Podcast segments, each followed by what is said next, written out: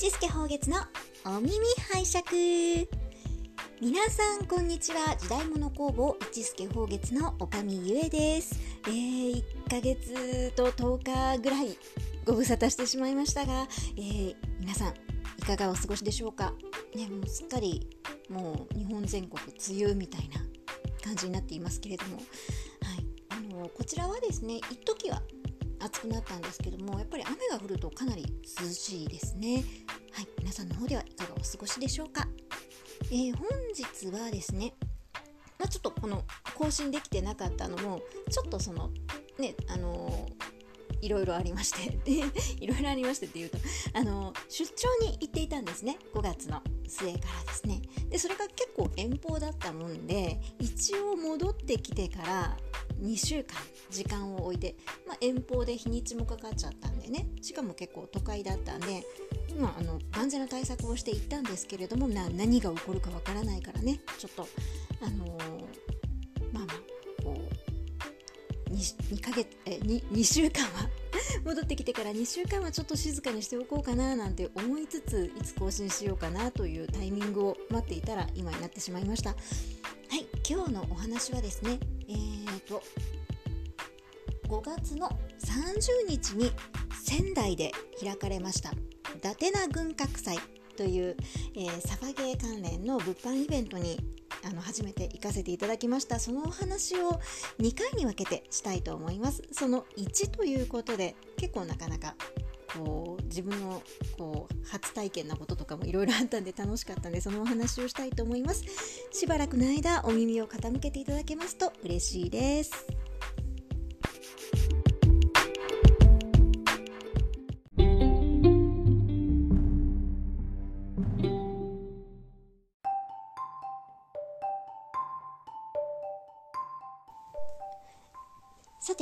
ー、今回は、えー、6月30日に行われました伊達な軍拡祭の,、えー、その出店レポート、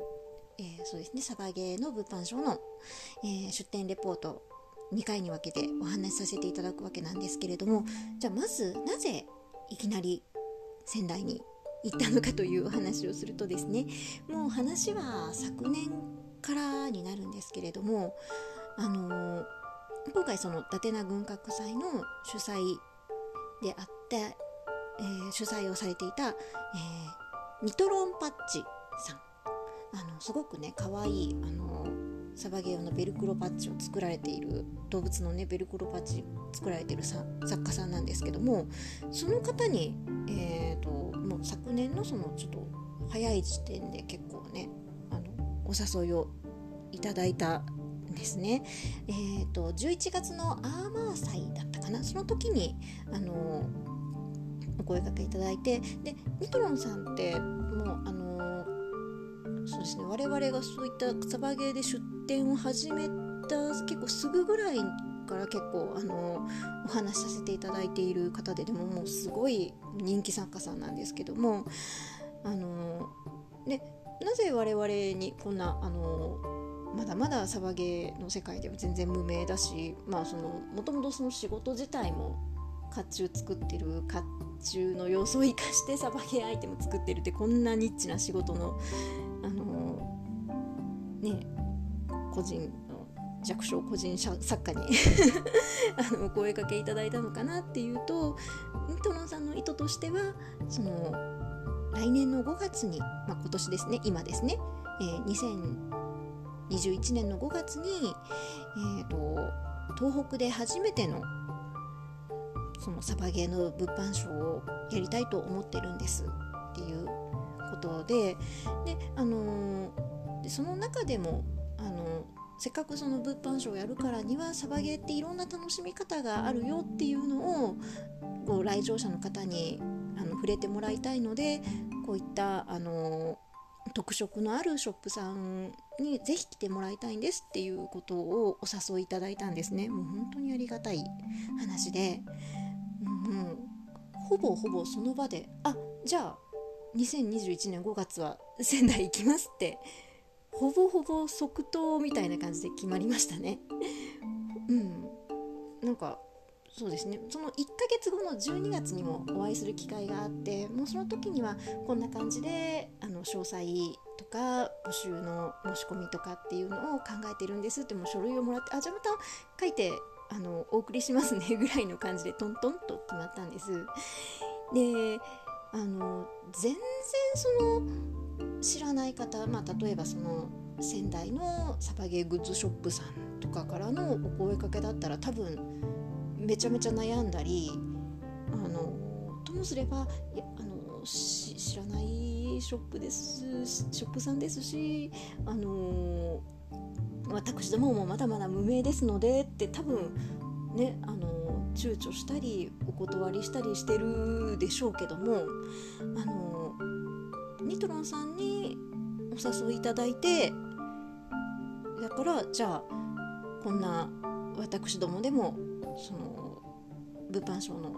あのねちょっとした花を添えられるならと思って行きましたね。もうあのニトロンパッチさんのそのニトロンさんってなんかもうその作品もすごく可愛くってあのこうファンが多いんですけれどももうお人柄もすごくあのほのぼのとして素敵な方で何て言うかねもうあのの失礼な言い方になっちゃうかもしれないんですけどすごくお人柄もキュートな方なんです。あのパッチもキュートなんですけどニトロさん自身もキュート。みたいな感じで、うん、そのニトロさんが言うならお力になりたいというかこんなこんな光栄なことはないので行かせていただきます。みたいな感じで、はい、仙台に行くことが昨年の段階でも決まっちゃってましたね。はい、でそれでですねまあそれで年が明けて4月とかぐらいになってじゃあ具体的にどう行くっていうまあその行くその予定計画を立てたり予算を立てたりっていうことになった段になってなった段になってって うん、その予定を立てていくところになってまあここからが吸ったもんだでしたね。長い話になるんですよ。なので今回ね前後編に分けてるんですけどもまあそんな感じで一回ブレイク入れます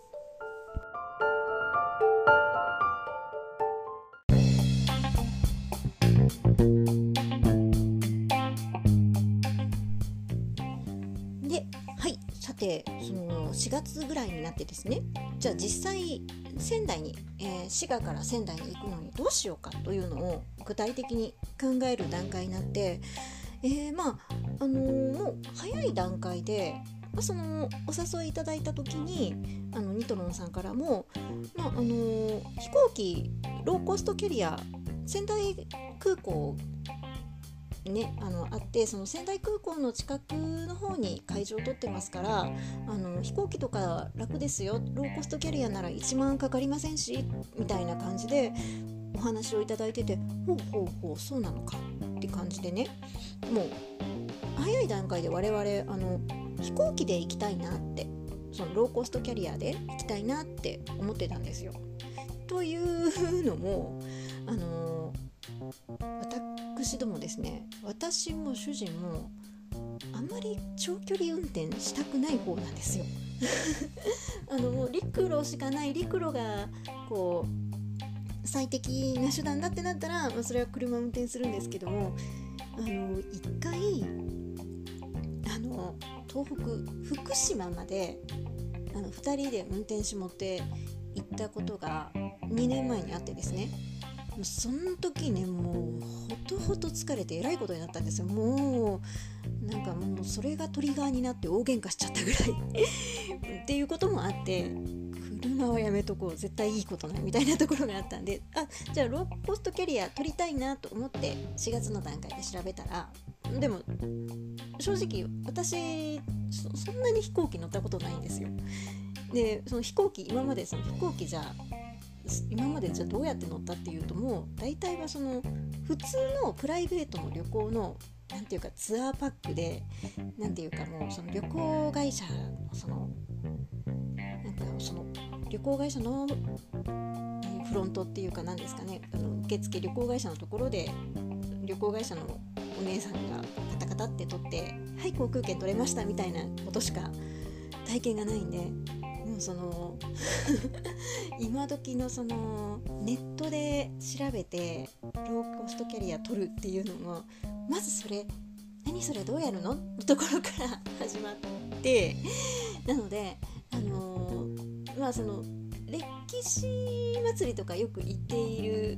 方とかが結構その、ね、全国飛び回ってらっしゃる方とかがなんかローコストキャリア慣れてらっしゃる方とかの話、ね、ブログとかで読ませてもらったりとかしてほうほう自分で取るもんだなってでローコストキャリアって結構その取る時期によって相場があったりするからなんか安い時期を狙うんだとかあとは何だろうそのいろんなそのえっ、ー、と比較サイト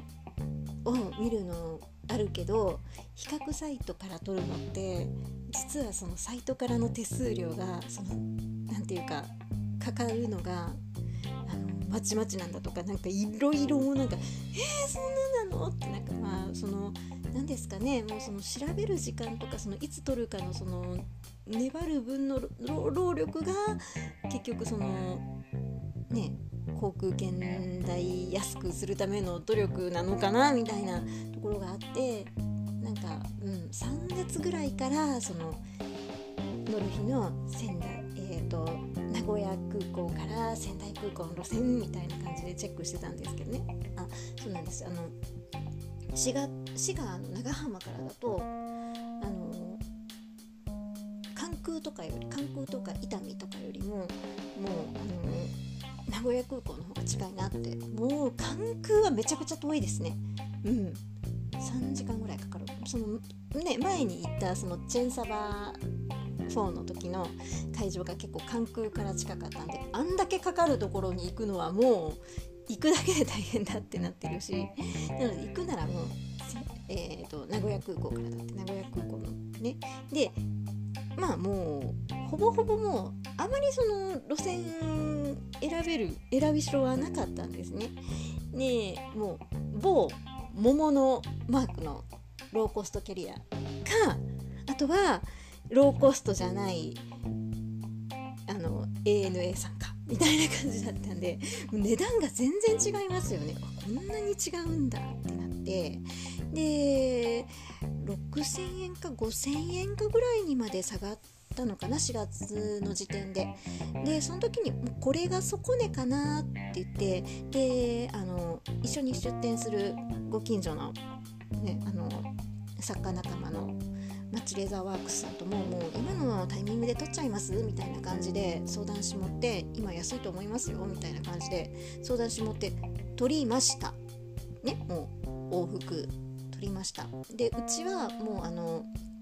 子供連れでほぼ動いてるんですね。何でもあのちょっとおじいちゃんおばあちゃんとかがちょっと遠いしあのお任せするのもおじいちゃんおばあちゃんの大変負担になるのでもう連れて行くならもう家族いっそ3人だみたいな感じでなっててだから家族3人もとって、まあ、子供も飛行機乗るいい機会になっていいじゃないみたいな感じで撮ってたんですがさすがコロナですね。あのローコストキャリアって あのそうやっぱりと飛んで利益が出ないともう欠航になっちゃうんですね。その予約状況とかで。でこんなコロナのさなかなんてそうそうそのね採算が合うように埋まるべくもなくましてやその移動日は平日だった。平日ですね。いや土曜日か、うん、土曜日にもかかわらずまあそんなあの旅行なんて控えましょうのこのご時世埋まるべくもなく最初にその行きの日の日程がその5月だったからもう結婚になっちゃったんですよ。あのマッチさんから教えてもらったのかな？うん。あの行きの日のその名古屋から仙台の乗る便なくなりましたって。えーて。でその時点ではまだ帰りの便は一応運行予定だったんで行きどうしようってなってでまたそこで考え直しですよね。でまあもう車は考えないとして車は嫌だ。もう最後の手段だって。で新幹線めちゃくちゃね新幹線だと米原から東京へ出て東京から、えー、東北新幹線乗ってめちゃくちゃ高い。でローコストじゃない飛行機。もうめちゃくちゃ高い。ねあのさすがにちょっと大赤字はねまずいのでただの旅行あの遊びに行く旅行じゃないのでね。うん。でどうしようってなってで他にそのこう今検索では出てないけど他に何かないもんかと思って仙台名古屋格安だったか仙台名古屋 LCC だったかで検索したら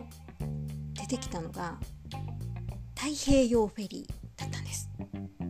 でなんかそれでねいや飛行機で調べてたんだけど何これって出てきたその価格まず価格で見せてくるんですよ。格安で探してる人だからババンって。え？安いそのほとんどそのねその某桃のマークの飛行機のそのその時買った航空券の,、うん、あの運賃とそんなに変わらないもしかしたらそれより安いかもしれない。え？って。何これって。フェリー。フェリーかって。ただその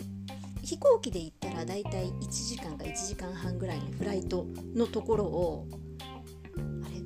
結局え？20時間十何時間か20時間か。まあまあまあその10倍以上かかるんですよ。船だから。おおいやローコストキャリアってやっぱすごく安いんだなとか改めて思ったとかそれねそそれもあったんですけど。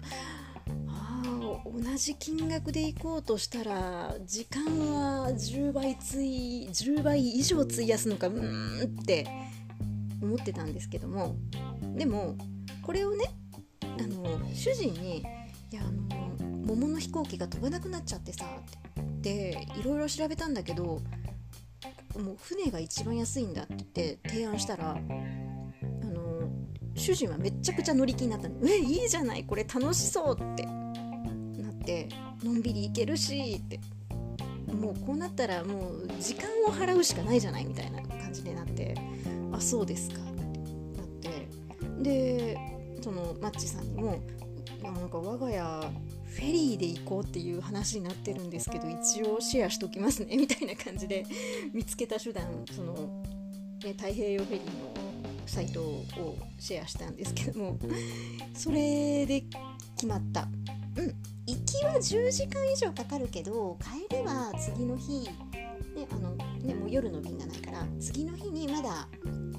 桃の飛行機は飛んでくれるかもしれない。帰りは1時間ちょっとで帰れるよとか名古屋まで帰ってこれるよとか思っていたら帰りもその1ヶ月後に結婚のお知らせが来たんですよ。えーってなってやる気ないなとやる気ないやる気ないって言ったらねその飛行機屋さんに失礼なんですけども まあまあ飛行機屋さんもね採算がねなきゃね大変ですけどもでもにしたっていや最低4人は乗るって言ってるじゃないかとかね。わけのわからない悪態をつきながら家の中でぶつくさつきながら結局帰りどうするよって。そしたらまだ運よくその帰りのフェリーもその運行日で乗れるんですよ。もうこれだねと。もう行きも帰りもすんごい時間かかるけどもういいじゃんって。もうその行きも帰りもゆったりのんびりしながら行こうって。決まってもう行きも帰りも、えー、名古屋港から太平洋フェリーに乗って、うん、仙台苫小牧行きに乗って行きましたね。結果これがめちゃくちゃ楽しかったです。そんなわけであのちょっとねブレイク挟んで、ね、最後はちょっとフェリー旅なんの様子なんかをちょっとあのレポートしちゃおうかなと思います。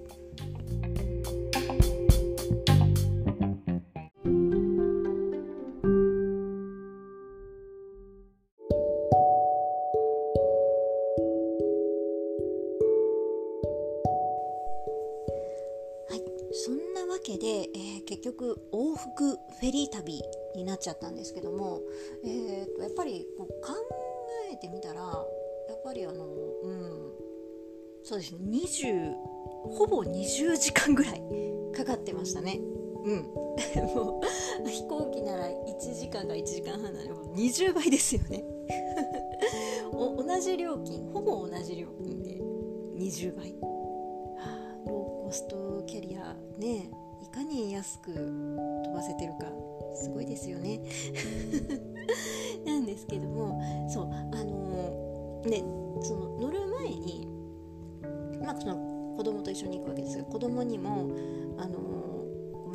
古屋空港から飛行機だったんだけども飛行機じゃなくなっちゃったんだって初めての飛行機楽しみにしてたわけだから話したところ最初は「ええー」とか言ってたんですけどまあその代わりお船になったよっていうのと名古屋空港っていうのがどうも彼女にはピンときたみたいでというのもあの今年のあの名探偵コナンの劇場版がですねあのヒーローの弾丸ただいま公開中なんですけどもあのこれを子供とはじあの子供連れでは初めて行っていつも毎年1人で見てたんでね。今年初めて子供も連れて行ってそれで、ま、話はあまり細かく言えないんですけど名古屋空港が出てくるんですよ。で名古屋空港で、まあ、何かあるんですよ。でそっか名古屋空港だもんね。大変だもんね。ダメだね。って子供がね納得しちゃったんです。なんだか。そっか名古屋空港だもんね。って。りがとうコナン君みたいな感じで子供はなんだかすんなりあの腑に落ちてくれました。ありがとうコナン君なんですけども。はい。そんなわけで、えー、名古屋空港には行かず、えー、名古屋港から、えー、5月の29日ん？違う28日金曜日にですねそので出港したわけなんですけども、あのー、まあ、そこからちょっと乗る一部始終なんかをお話ししていこうと思うんですけどもね。前置きが長かった。えー、まあえっ、ー、とね名古屋名古屋駅のえっ、ー、とねあれは名鉄百貨店のバスセンターからあのそのちょうどその乗船時間に合わせて名古屋駅から名古屋港までの直行のシャトルバス、まあ、有料なんですけれども有料のシャトルバスが出ててもうそれに乗っちゃえばもうあのー、手続きに遅れることもなし。万が一遅れたとしてもバスの責任ですからね。あの遅れることもなく迷うこともなく行けるぞってんでそのバスに乗ってね行ったんですけれども。うんあのー、そうですね。名古屋駅も久々だったんでねなんか中でピオリンなんかも買っちゃったりして ちょっとちょっとだけ名古屋を楽しんででもバタバタバスに乗り込んで行ってそして乗船手続きをしてですねもうねバスからもうその大きな大きなフェリーが見えるわけなんですよ。うわ大きいなって。こんな大きな船。ね見たこともないしうん乗ったこともない。これから乗るんだなみたいな感じで、まあ、乗船手続きもすんなりてであのやっぱり時期ですよねもう乗り込まれてくる方もすっごく少なくってあの船内がめちゃくちゃ静かでした。うん、なんかフェリーってあの特にその最近だと普段なら、まあ、そのコロナとかがなければあのインバウンドの方のまあインバウンドの結構そのあの割安なツアーの移動手段として使われるらしくて結構そのインバウンドの方でにぎわってるらしいんですけどもね。あだからまあ普段なら毎日、えー、とそのショーのあるホールでなんかショータイムがあったりとかってやるんでもうそこら辺も今は全部カットでカラオケできません。そのショーはなくてなんかもうそのショーのホールが映画館状態になってなんかその DVD を大画面で流す映画はやってますぐらいな感じの、ね、だいぶとその絞られたあの営業状況だったんですけれどもでも本当に静かに過ごせてで我々が取った部屋は、まあ、今回その小さい子供もいるしってことであのであと早割りですごく安く取れたんで個室にしたんですよ。うんあのえーとツインのツインベッドルームの個室なんですけどもでこれが、まあ、一等船室なんですね。一等船客ですよ。でなんかねタイタニック」みたいなんですけども なんてことを言うんだっていう話なんですけどね。うん、でもまああのー、でも一等船室の中でもあの窓際窓のある一等船室ってやっぱそこそこのお値段なんですけどもなんかその通路の間にあるねその船内の内側にある窓なしだと安いんですよ。うん、ただねやっぱあの 窓がないってすごい閉塞感でしたけどね、うん、外見えないし、うん、でもそれでも個室が取れてその個室ってやっぱりあのシャワーもトイレもあるからもうあの、ね、夜中とかでも誰にも気兼ねなくトイレとか行けるしやっぱりすごい快適だったですね。うん。でそんなわけでその荷物をお部屋に入れてそう結局そのうん、あのローコストの飛行機じゃなくてそのフェリーにしたことで荷物もいっぱい積めたんですよね。あのローコストキャリアってすごくその荷物のあれって制限もシビアじゃないですか。ちょっとなんか重さをオーバーしたらもう荷物代がかかって結局お金かさんじゃうみたいなところがあるみたいなんですけども、うん、フェリーはねその点すごくリーズナブルに済みましたねその荷物代なんてかからないしあとあの小学生えーとあ幼児未就学なら子供のあの料金かかんないんですよ。うんそれすごく助かりました。まあでもねもううちの子来年に小学生でねでかいんでね結構もうあのツインベッドルーム結構あの狭狭だったんですけどね。あの私と子供で寝たら。うん、でもあのそこはすごい節約できました。嬉しかったです。しかもね個室だし。うん。いやいいですね。なんか子供はねすっごい喜んでてやっぱりそれは。わあお船のホテルだってやっぱあの、そう。あのお船自身も2019年に新造されたばかりであのすごい綺麗だったんですよ。綺麗だし静かだし快適だし、まあ、その船酔い以外はあの快適だったんで。いやーなんかすごいこれはこのタイミングで乗れてちょっと良かったかなって、まあ、あとはそのねやっぱりフェリーってそのコロナ対策がやっぱしっかりされてるんですよね。さすがにあのねこの国内での、ね、大きなあの感染のニュースになったのが第一報がやっぱりねその旅客船だっただけに、あのー、船ってやっぱりそこら辺ってしっかりされてるしもうそのサービスとかもその感染拡大につながるようなカラオケとかその人が集まるショーとかはやめておこうみたいなところはあったんですけども、うん、その分本当に静かに過ごせましたね。人も少ないし、なんか人が少ないのはいいことなのかどうなのかちょっと分かんないですけども、うん。ねまあ強いて言うならうんその船内で過ごす娯楽はすごく限られてましたね。あのでもやっぱり面白かったのお風呂ですね。もうお風呂は無料で入り放題なんですよ。うん、もうだから結構もうそのお風呂ぐらいしかこう楽しみがなくってもう夜風呂朝風呂みたいな感じで入ってましたね。大きなお風呂。であのお風呂の中でもその船のその揺れに合わせてどんぶらどんぶらお風呂が揺れるんですよ。なんかそれがねあの子供と一緒になって面白がってましたけどね。うん。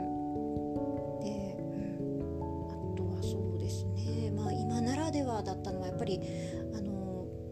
こう飲食スペース。えっ、とねバイキングバイキング形式のレストランとあとはもっと軽食焼きそば焼きそばはないか、えーと、スパゲッティとかチャーハンとかの軽食のそのカフェテリアと2箇所あるんですけれどもどちらでもやっぱりその仙台仙台じゃないや、えーと、名古屋とあと北海道に行く船だったんでどちらもあのちょうど緊急事態緊急事態宣言地域なのでそうどちらにも行くから種類あのお酒の提供はできません。ってなってて時節柄だなと思ってその何て言うか飲食店でお酒は買えないんですけどもでもあの売店があるんですね。売店で売店とか、えーと、自販機ではその缶ビールとか缶チューハイとかのあとはまああの地酒あの売ってて買えたりして結構それでお酒はね各自の判断で部屋とか、えーと、ロビーとかで、まあ、密にならないようにグループだけで楽しんでて結構それがあの、うん、お酒ねもう本当に昼間から飲めて楽しかったですね。うんね久々にね、その明るい時間から飲酒なんかを部屋とかそのロビーとかでちょっと楽しめましたね。はい、でその売店がまたねすごく面白くって売店ねそのえー、っとねそのご当地のものが買えるんですよ。その北海苫小牧まで行くか最終苫小牧まで行くから、えーと、と北海道のものも売ってるし仙台のものも売ってるしでちょっともう忘れちゃったんですけどあ名古屋のものも売ってました。そのね 3, 3都のねその路線である3都のものが買えちゃったりしてで結構主人なんかね喜んでたのが札幌ビールのあの北海道限定のビールとかもあったりして主人札幌ビール好きなんでうわこれ飲めていいなって結構ね美味しく飲んでましたね。で私はあの私これすごく嬉しかったのがあの北海道の北見八花八花湯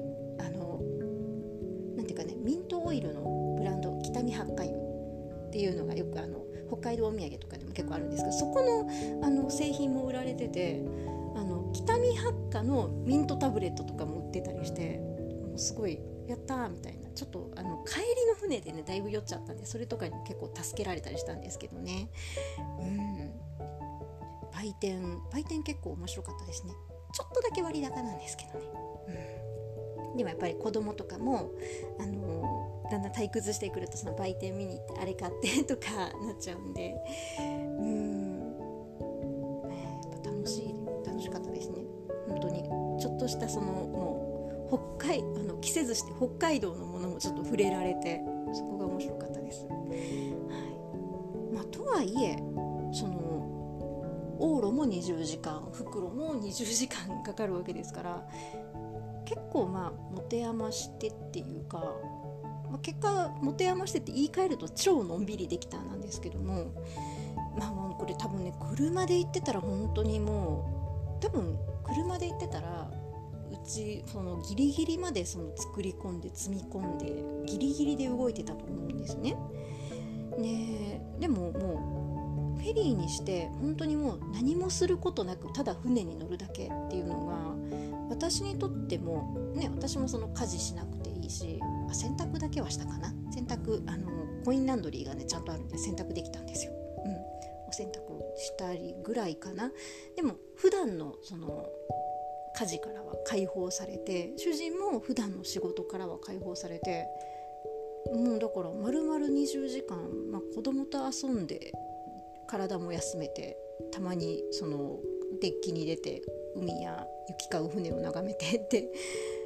すごい休息できましたね。もうもちろんそれお風呂も入れて、うん、なんかね主人が荒れてた手が治ったって 言ってました。うん。なんかね普段はその作業でいろいろ塗料とか薬剤とかに触れたり手を酷使してるんでね荒れがちなんですよ年中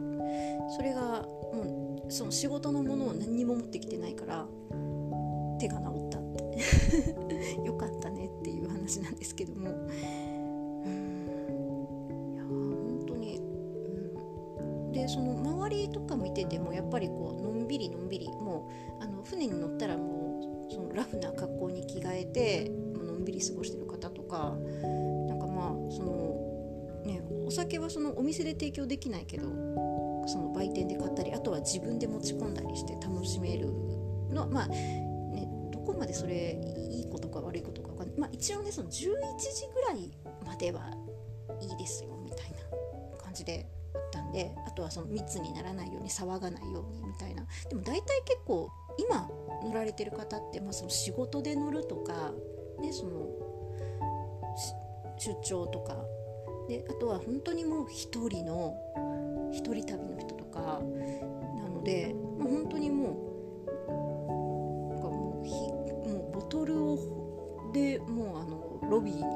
ボトルワインボトルを持ってきてずっと飲みながら読書したりなんかパソコンしたりみたいな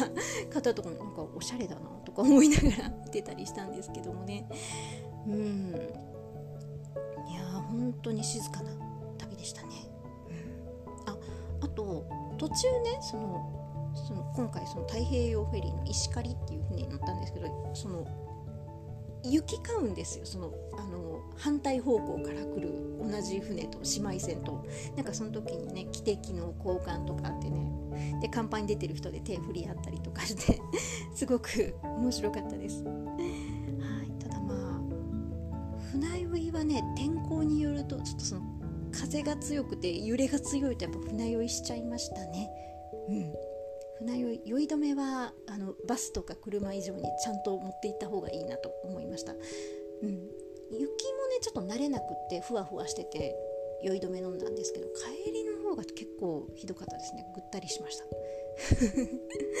はい。いやもうフェリーフェリー旅楽しいです、うん、またコロナが収まったら是非皆さんもあの仙台苫小牧行く時にはか逆に仙台から名古屋とか行く時にはフェリーなんかもいかがでしょうか？はい、はい、さてそんな感じでお話しさせていただきました、えー、じゃあ次回はじゃあそのめでたく仙台上陸いたしまして伊達な軍拡祭とか、まあ、ちょっとまあほぼほぼもその仕事だけで終わっちゃったんですけど、まあ、仙台の街の話とかもしてみたいなと思います。今回結構長くなっちゃいましたね。ここまで聞いてくださった方ありがとうございます、えー、時代物工房一助宝月の女将ゆえでした。バイバーイ。